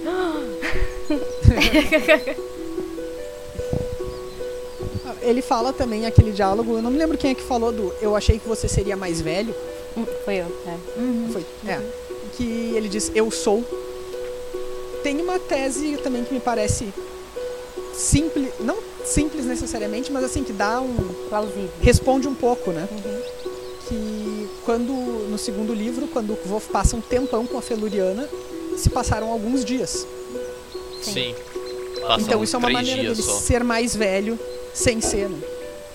É, com certeza eu acho que ele é mais velho do que ele é parente. Ele com certeza ficou um tempo lá é, vivenciou coisas, né? Até que ele sabe dos Skrull. A gente já vê isso nos livros, né? Eu acho que, que isso. Desculpa. Pode falar. Não, eu, eu ia falar que eu acho que isso até pode explicar também a, a, a relação dele com o Bast, com o Bast porque eles se conhe- ele, o Bast é uma criatura, né? É um Diferente, face. que a gente já sabe que ele não é humano, então eles podem pode ter se conhecido lá e por isso que, que já tem essa ligação de muito tempo, digamos assim, porque o, bom- tempo pra eles passava diferente.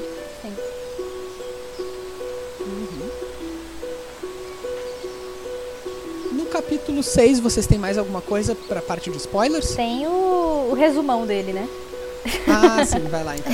Assim, que eu acho muito legal pensar, principalmente no fui traído, quem ele confiou, em quem, quem traiu ele, né? O- essa parte toda aqui que a gente ainda não tem, né?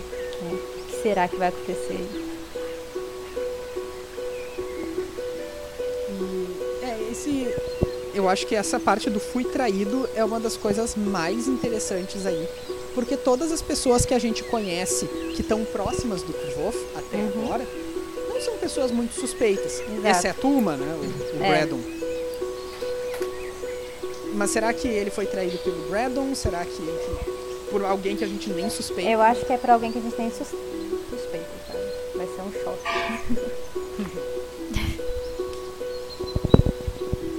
Ele logo depois. Mais alguma coisa desse? Eu só queria também falar assim rapidinho, é que ele fala da trupe, né? Viajei, amei, perdi. Esse amei vem antes do perdi. E a trupe também, então vamos descartar aí a família, tá? É, Esse amei Dena, né? E o perdi. Será que é Dena também? Ou será que é. outra A Aure, quando Aure, matar o é. anjo. Então. Pois é, né? A gente sabe que vem logo em seguida, então. Ou perdeu também o que ele, o que ele tava fazendo, digamos assim. É, não precisa ser uma Ele- pessoa, caso. né? É, um- vamos supor, a- a- o objetivo dele, digamos assim, que é descobrir a questão do Chandriano e se vingar e tudo mais. Talvez ele tenha perdido, tenha desistido pra ou salvar alguém, ou naquela questão da escolha que ele fez, né? Teve que escolher, teve que lutar pra manter e tudo mais. Então, essa questão da perda pode ser muitas coisas. Eu tô procurando no original aqui. Aqui. É, não, no original é igual, é loved, lost. Então realmente pode ter esses dois sentidos. assim. Uhum. Alguém ou perdeu a- alguma coisa. É uma ação. ou perdeu tudo é. de vez. É, e logo depois veio eu confiei. Então, Confiou e foi caído, né? é. Pois é, ah, se a gente for pensar, a gente tá em dois livros e desse resumo aí ele passou por, só pelos primeiros dois itens. né? Uhum. Sim.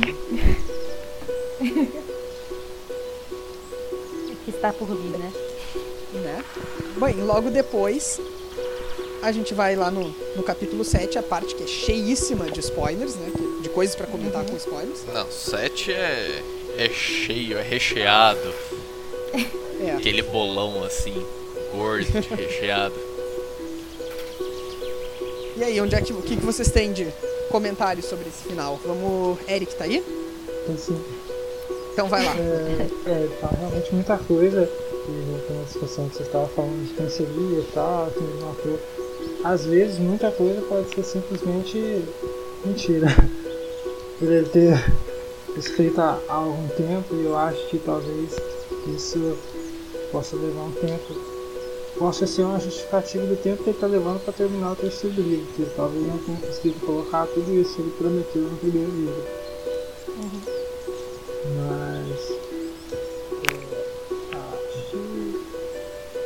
Muita coisa para comentar de uma vez.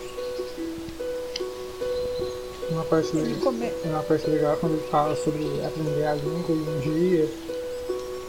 E aí ele fala que, é, que ele crê que nunca se pode aprender tudo de alguma coisa, muito menos de uma língua. Acho legal essas passagens que ele dá com essas frases antes de realmente começar a história.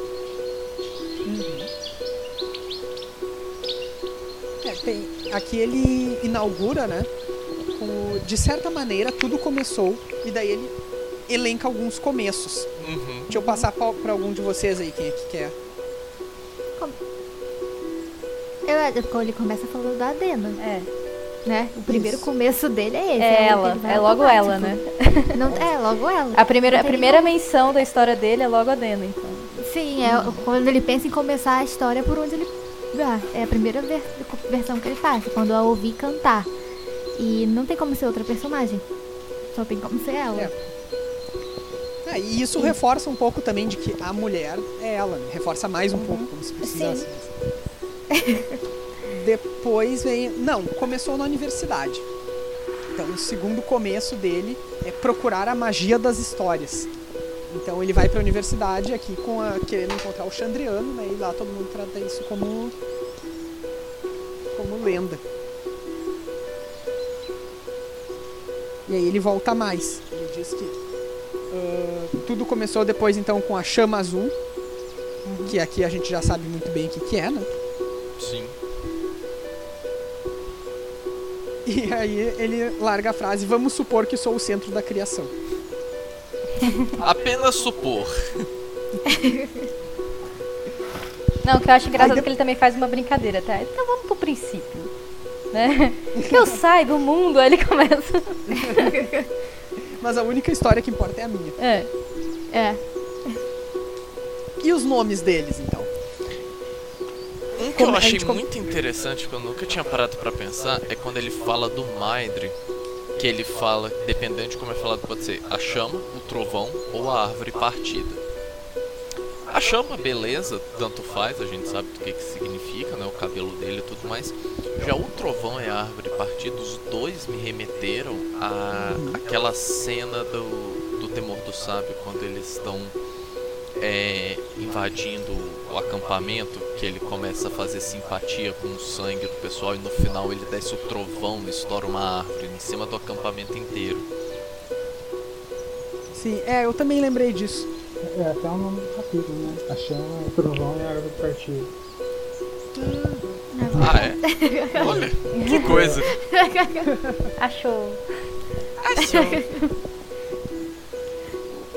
Ele diz então que o primeiro. Cadê? Aqui, meu primeiro mentor me chamava de Elir, porque eu era inteligente e sabia disso. Mais pra frente, esse me- mentor a quem ele se re- refere é o Abenf, né? Sim. Elir a gente vai descobrir que significa. Eu realmente não me lembro como é que isso é traduzido, mas é seer. Sei lá, o observador, aquele que vê, uma coisa assim. É que é aquele que tá ainda. É, ele busca o conhecimento, então ele só tá vendo sobre ele, ele não tá aplicando ainda o conhecimento. É, se eu não me engano, essa, essas nomenclaturas têm a ver com a nomeação, né? Que aí o relar, que eu acho que é o de escutar, o Elia de, de ver e o outro de falar, que você, O cons- Elfen. é, você consegue falar o nome das coisas e tal. Isso. É, eu acho que o Eloding explica pra ele, né? É, assim, Sim. todo mundo sabe. Bicho velho Bem. doido. A, a gente tem depois os mais confusos, que são minha primeira amada de verdade me chamava de do leitor. E isso não apareceu em lugar É. nenhum. É, é isso que eu tava pensando aqui, eu não lembro da. Da Dena hora alguma falar sobre do leitor. A gente poderia ter duas interpretações aqui. A minha primeira amada de verdade, o mais óbvio aqui é a Dena, né? Mas se a gente for pensar no sentido mais carnal da coisa, Seria É Feluriana. Poderia ser Feluriana, Feluriana. mas ela também não fala. é. Uhum. Então, isso é uma das coisas que as pessoas apontam também quando querem duvidar um pouco dessa centralidade da Dena. Vai ter uma outra. É, que vai ter alguém que vai ser essa primeira amada de verdade, mas não é Assim, a gente. Assim, dado a- até o que a gente tem hoje, a gente só suspeita que ele voltou depois pro. pro mundo feio, né? Pra encontrar com a Floriana, que ele fez a, a promessa pra ela. Então, pode ser que. ah, voltando, ela chame ele disso. Não sabemos.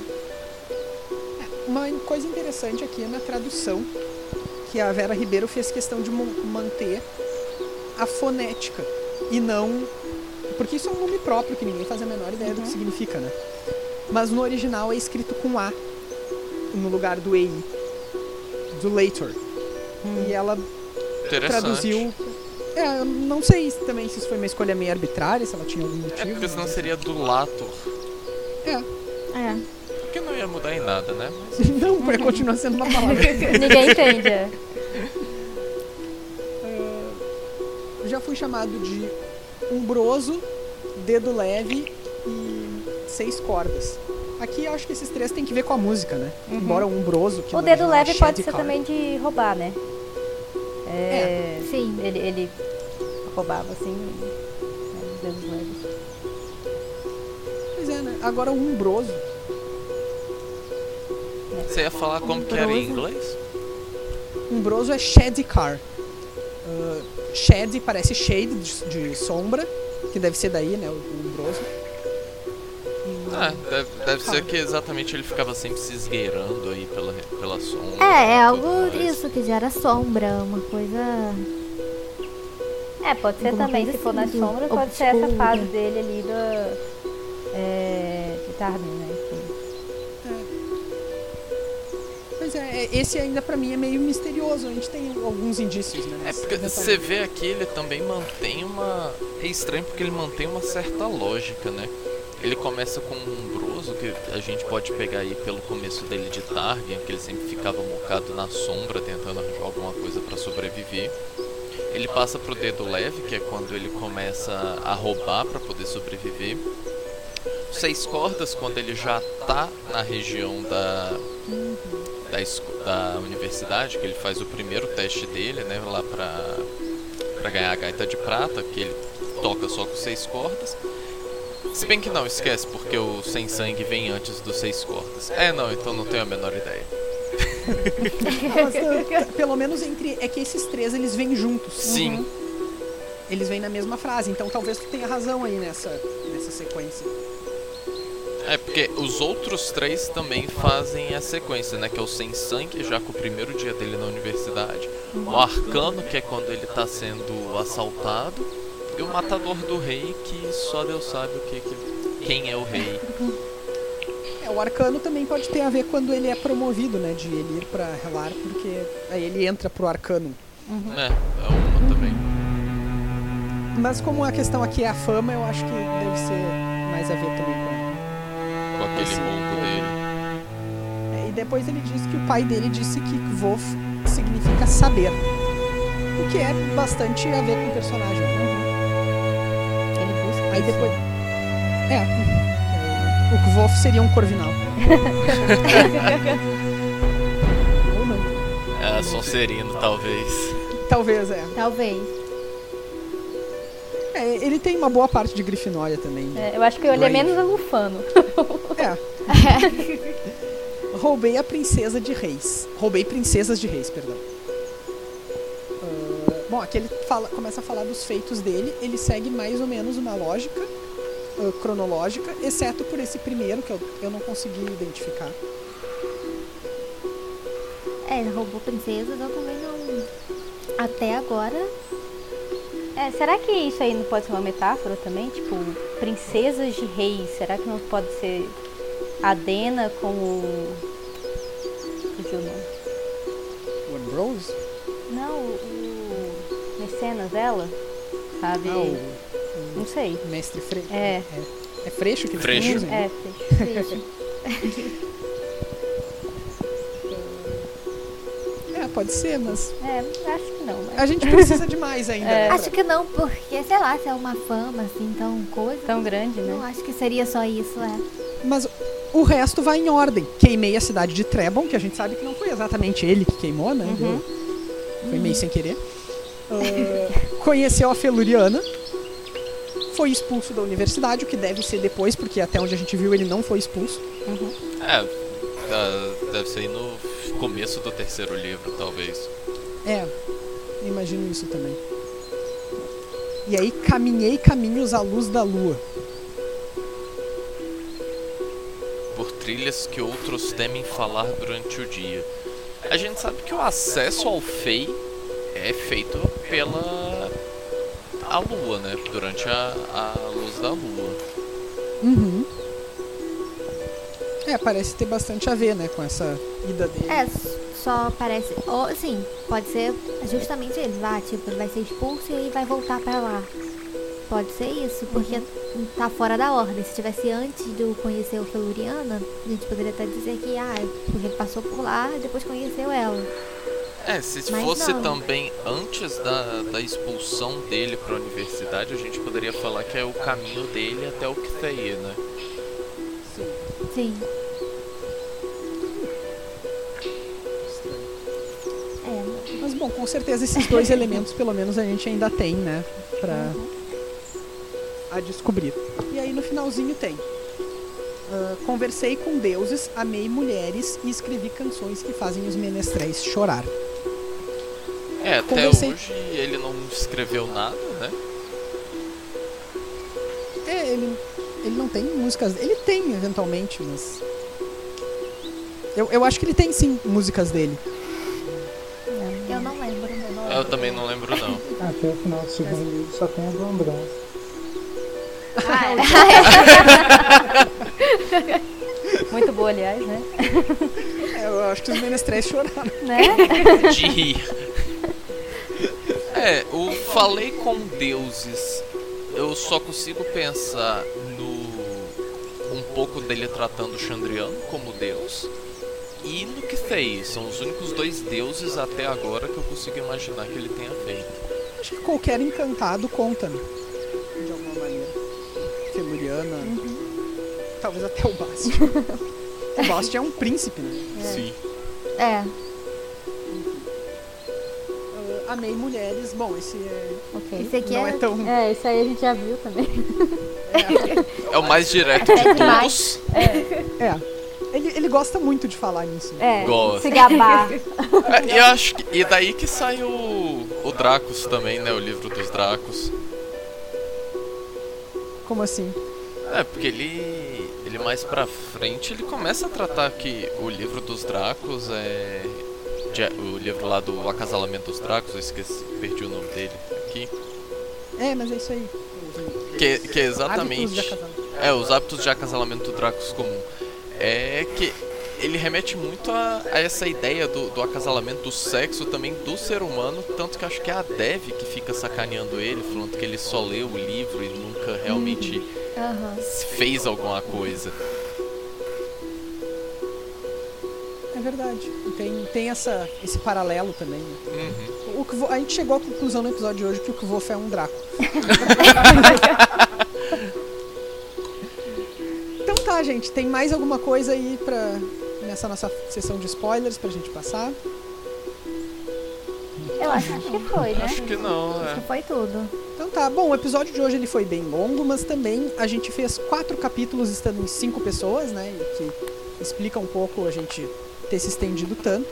Os nossos próximos episódios provavelmente vão ser menores, porque a gente vai falar sobre menos páginas. E como agora nós somos cinco, também pode ser que a gente faça algum revezamento e tal. Então, mas antes disso, eu queria, para abrir essa, essa última parte aqui do nosso programa, ah, agradecer o retorno que a gente teve pelo nosso primeiro episódio. Foi muito legal, muito mais gente do que a gente esperava escutou, foram quase 200 ah, reproduções que a gente teve. Agradecer também vocês pela paciência de terem esperado todo esse- episódio para ele sair e dizer que a gente quer ouvir vocês. Então comentem pelo Facebook, pelo Twitter, por e-mail, se preferirem, no SoundCloud. Ah, o que, que vocês estão achando? Dicas que vocês têm podem ser sobre o roteiro, sobre a edição, podem ser dúvidas, tá? Que tudo isso a gente vai, a gente aprecia bastante.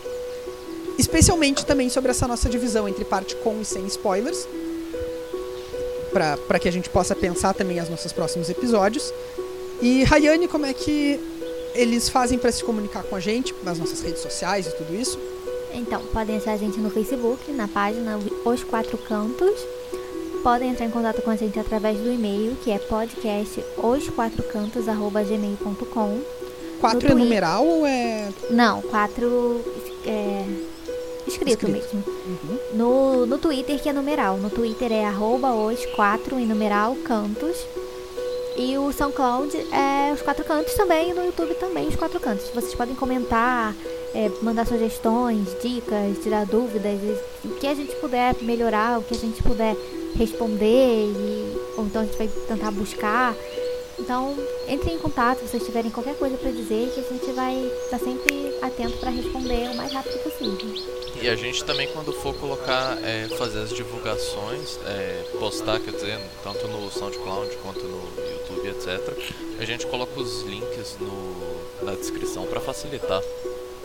É, sim, Isso. geralmente eu coloquei no, no- Geralmente não, né? Que a gente só lançou um, mas eu coloquei 100% das vezes. Ah, e 100% de aproveitamento aí.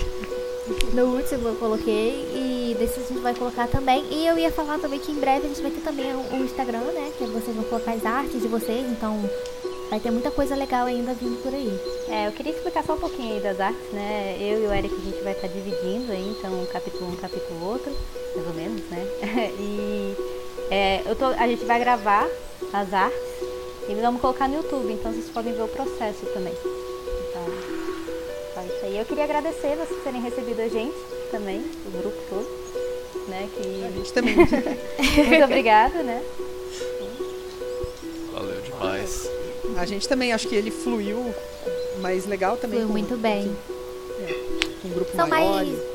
É, são mais interpretações, são mais ideias, que a gente tem uma coisa acaba puxando a outra, uma coisa que alguém não, não, numa pessoa não notou, a outra notou, e aí vai criando muito mais ideias. Foi muito bom mesmo, assim.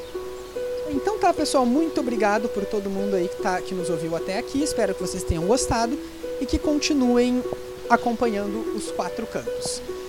Até mais! Até. Tchau, tchau. Falou. Falou!